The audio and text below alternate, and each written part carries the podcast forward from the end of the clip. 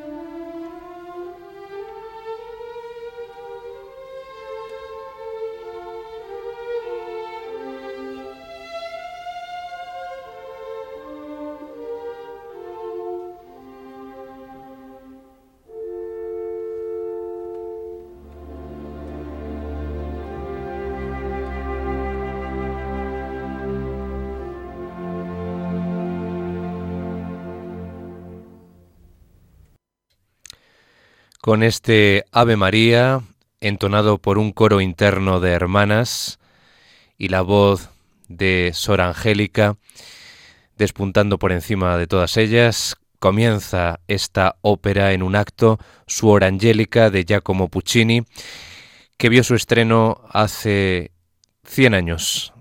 Se cumple el centenario de esta obra que forma parte del tríptico pucciniano y será la obra protagonista del espacio de la música de contenido religioso y litúrgico en clave de Dios en la sintonía de la radio de la Virgen, Radio María. Vamos a ofrecerles una selección de esta tanto deliciosa como dramática obra dentro de la producción operística del genial compositor de Luca, Giacomo Puccini, que proyectó hacia 1910 la idea de componer una trilogía al estilo de Dante Alighieri, que consistiera en una pieza tenebrosa, realista y naturalista, un misterio y por último una ópera bufa de carácter estridente. Siguiendo la Divina Comedia de Dante, la primera obra en un acto, Il Tabarro, el Tabardo, había de representar el infierno de las miserias humanas. La segunda, Suor Angélica, el Purgatorio, y la última, Janieskiki, el Paraíso. Una vez acabadas las tres obras en el año 1918, un amigo le sugirió a Puccini el título de Il Tríptico, el Tríptico, por asociación con los retablos góticos antiguos. Esta obra tiene libreto de Giovacchino Forzano, que era un joven libretista que se presentó al compositor de Luca tras la finalización de Il Tabarro, la primera ópera de este tríptico. Forzano le aportó a Puccini dos temas que le conquistaron sobremanera, entre ellos el de Sor Angélica. Escrito a principios del año 1917, para septiembre de ese año, la escritura se vio interrumpida momentáneamente por los esbozos que tenía ya realizados Puccini para la tercera parte de su tríptico, Gianni Schicchi, que trata la vida de este pícaro de la Edad Media. El tríptico completo, las tres óperas, se estrenaron en el Metropolitan Opera House de Nueva York el 14 de diciembre de hace ahora 100 años, 1918. Esta obra, Sor Angélica, eh, los críticos la encontraron demasiado floja la noche del estreno y se convirtió en una obra de las menos populares, injustamente claro, de toda la producción operística de Puccini. Vamos nosotros desde este programa a ofrecerles, como digo, una selección porque la obra dura casi una hora y es imposible que ocupe eh, todo nuestro tiempo. Y vamos a ir tras este Ave María que entonan las monjas en este monasterio a finales de 1600, pues nos vamos a ir a ese patio solitario del monasterio terminadas las vísperas, cuando hermanas y novicias se reúnen a pasar el recreo cotidiano. Hablan de pequeñeces que las preocupan, de las penitencias para las hermanas que han llegado tarde al coro, de la fuente que parece de oro porque la iluminan los rayos del sol, de su ordolchina, que es muy golosa, y de Bianca Rosa, cuyo recuerdo evocan con ternura y melancolía. Suor Genoveva, que en el mundo fue pastora, expresa candorosamente su deseo de ver un corderito, de sentirlo balar y poder acariciarlo. Suor Angélica, por su parte, confiesa no tener ningún deseo. La hermana enfermera entra presurosa pidiéndole a su Angélica que se ocupe de preparar ungüentos y remedios para plantas y flores, una poción para una hermana a la que las abejas han picado. En ese momento aparecen las hermanas mendicantes trayendo provisiones para la comunidad. Una de las hermanas anuncia una visita en el locutorio del convento y dice que ha visto cerca de la puerta una elegante carroza misteriosa. Vamos a dejarles con unos eh, fragmentos que vamos a escuchar eh, a continuación antes de conocer a quién pertenece esa elegante carroza.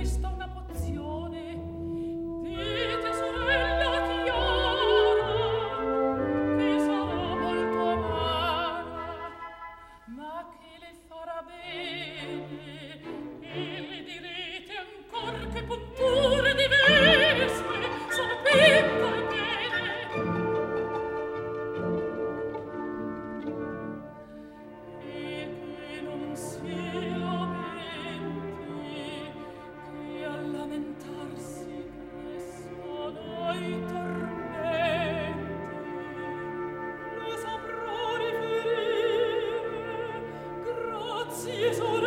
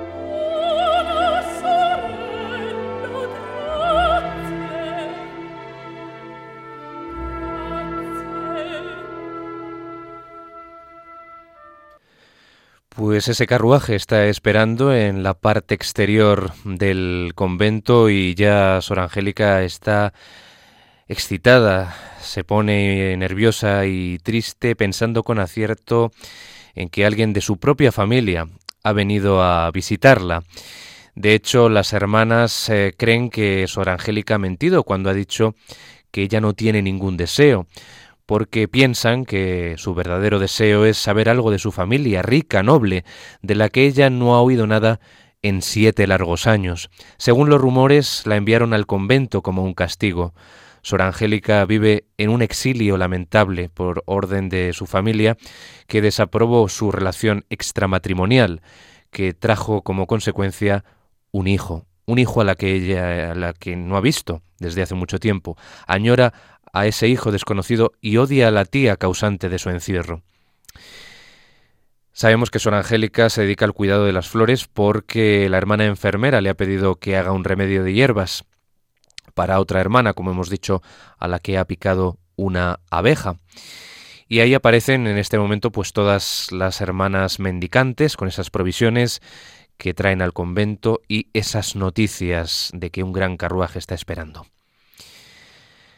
Pero vamos a hacer una pequeña parada antes de decirles a todos ustedes quién es ese o esa extraña visitante. Misteriosa, sobre todo. Giacomo Puccini tenía mucha familiaridad con el mundo de los conventos, ya que una de sus hermanas, Higinia, era monja y llegó a ser madre superiora de un convento en Vicepalago. De hecho, el propio Giacomo Puccini eh, llegó a interpretar la versión pianística con acompañamiento de piano de su ópera Suor Angélica en el propio Vicepelago. Hizo allí una visita cuando acabó de componer la obra y donde tocó toda la ópera para la comunidad religiosa. Parece ser que consiguió emocionar a su público con la historia del sufrimiento de su monja imaginaria, Suor Angélica.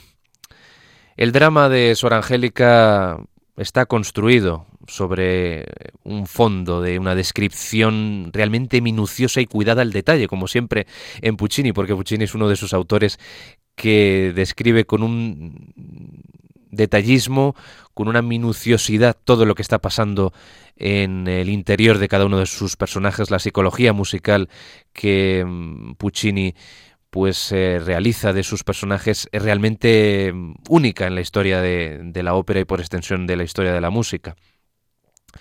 Esa descripción de la vida en los conventos de clausura de la Toscana de finales del siglo XVII, que eran como un pequeño universo y así funcionaban y así nos lo muestra. Puccini en este microcosmos que es Suor Angélica, una ópera dentro de ese tríptico de tres óperas que forma parte de lo que describe como el purgatorio, el purgatorio y luego em, entenderemos por qué, ¿no? conociendo la historia y los acontecimientos, cómo se van a desencadenar en el eh, drama interior de Suor Angélica, en su propia tragedia personal. Pero es momento de conocer a esa... Sí, es una mujer, esa extraña visitante del convento que es familia de Sor Angélica, efectivamente. Es su tía, es su tía, la tía principesa, y antes Suor Angélica pues se ha preguntado cómo es ese carruaje lujoso, tiene un blasón, y es cuando hemos escuchado la campanilla del locutorio sonar.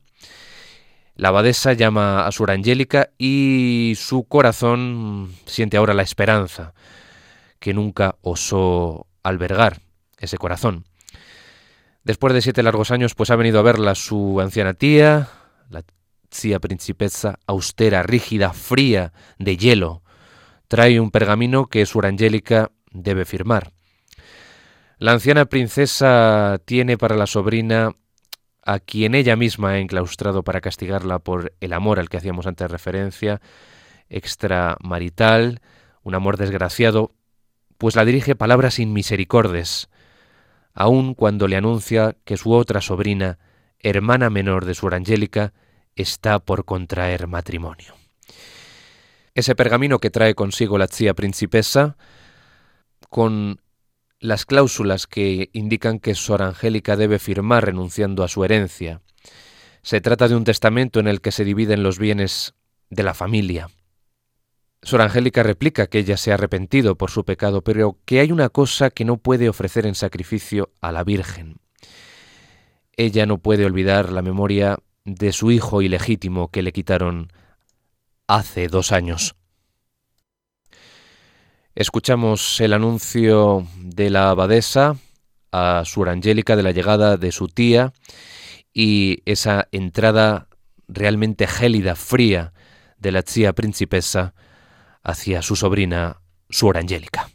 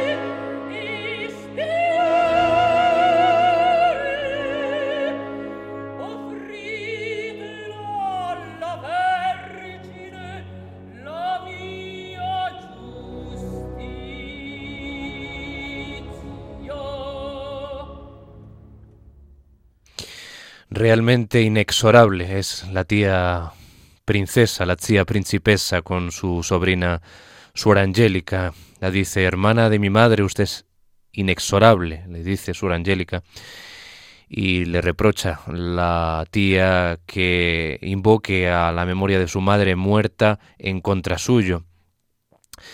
Y dice, qué penoso es, qué penoso oír a los muertos sufrir y llorar. Cuando el éxtasis místico termina, para ti tengo reservada una sola palabra, expiar, expiar. Ofrécele mi justicia a la Virgen. Pide que se arrepiente efectivamente de la culpa de haber tenido ese niño en relación extramarital y eh, le dice pues la noticia ¿no? de, del casorio, del futuro casamiento de su hermana, la sua sorella, que pues ha, accedido eh, alguien por amor que perdonó la culpa con la que, dice la tía, manchó su Angélica el emblema blanco, eh, el blanco emblema de la familia, o sea, la está reprochando en su cara lo que hizo.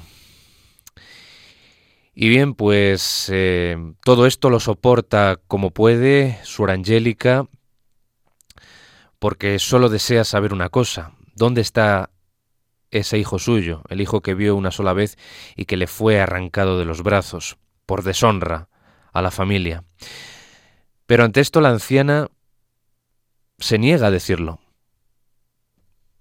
Insiste, Sur Angélica, ¿dónde está ese hijo mío? Pero se niega. La madre fuerte en su derecho la obliga a decirlo. Al fin conoce la verdad terrible, estremecedora. El niño ha muerto hace dos años. La monja cae al suelo sollozando después de exhalar un grito de dolor. Luego firma el pergamino sin leerlo y permanece sola en las sombras del atardecer, evocando tiernamente a su hijito en una desolada plegaria. Todo esto lo describe magistralmente Puccini con la orquesta en un interludio orquestal que lleva al Senza Mamma o Bimbo Tu Sei, que es esa plegaria que dirige a su hijito tiernamente a las sombras del atardecer.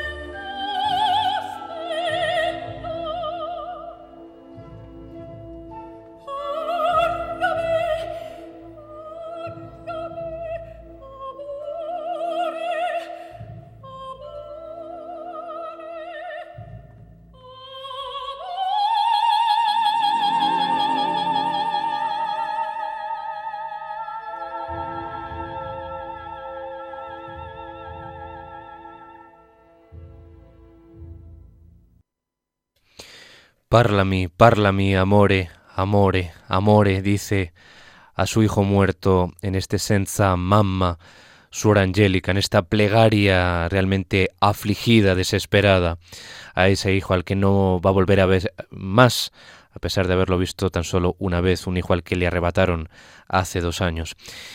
Y la aparición de esa distinguida tía, la tía principesa, en el convento tiene el efecto de una absoluta conmoción.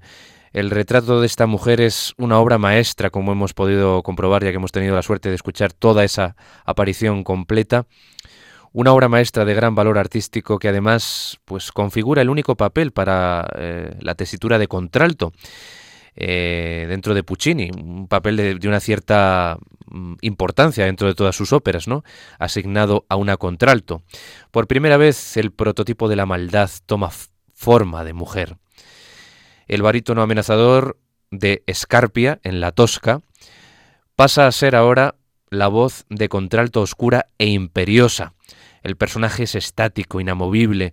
Su rigidez radica precisamente en esa fuerza destructiva que tiene en el personaje de su Angélica. Es como un bloque de hielo escarpado que provoca heridas mortales a cualquier persona con sentimientos que choque con él, como su sobrina, ya de por sí sufriente, abnegada en el convento, expiando por todas sus culpas del pasado y por todos sus pecados, en su lucha desesperada contra este demonio implacable, Angélica no tiene esperanzas de subsistir. Su revelación musical nos llega en este área, un área corta, al enterarse de que su hijo ha muerto, lejos de ella. Y nos encaminamos ya al final, al final de su Angélica, la ópera que ha sido protagonista del espacio de hoy en, en Clave de Dios. Hemos querido traer esta obra porque cumple 100 años, estrenó hace ahora un siglo el 14 de diciembre de 1918. El drama humano ha terminado, pero a este drama intenso e irreparable se agrega ahora un último episodio, el milagro. En un momento de exaltación, Suor Angélica bebe el jugo de una planta venenosa, pero al darse cuenta que ha cometido suicidio y que por ser un pecado mortal no podrá ver a su hijo en el más allá, presa de arrepentimiento, pide clemencia a la Virgen. Todo cuanto rodea a la moribunda se transforma ahora en una visión mística y reconfortante. Una visión mística y consoladora, coronada por la presencia de la Virgen María y de su propio Hijo, que se llevan a la monja al cielo.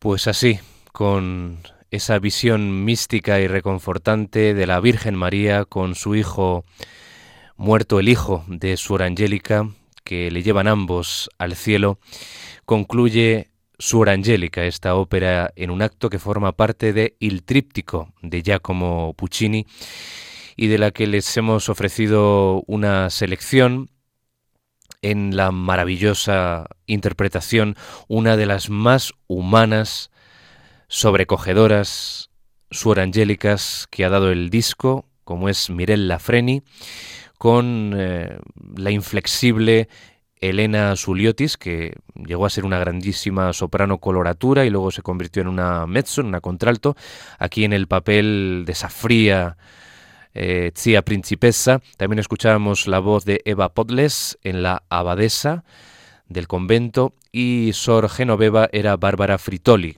con otras muchas eh, cantantes que daban vida a cada una de las monjas de este convento. Junto a ellos, la orquesta y el coro del Mayo Musicale Fiorentino, todos bajo la dirección de Bruno Bartoletti.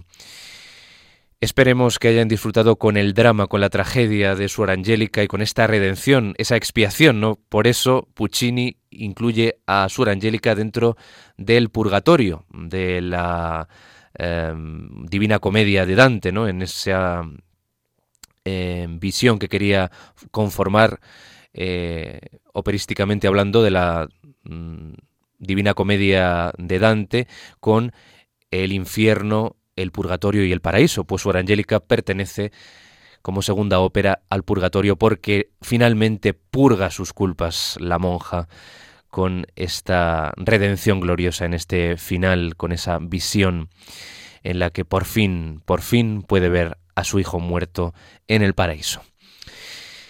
Deseando, como digo, que hayan disfrutado con la ópera. Hoy ha sido la ópera, el género lírico el protagonista del espacio de hoy. Ya saben ustedes que tenemos una increíble variedad en este programa. Hablamos de piezas netamente litúrgicas y también de otras que tienen inspiración religiosa, como es esta ópera de Puccini.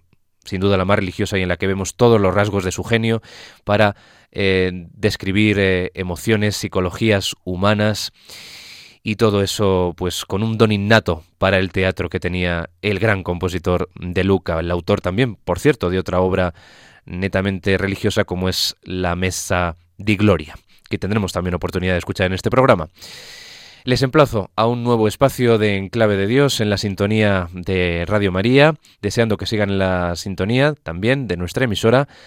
Hasta muy pronto y sobre todo, sean siempre muy felices.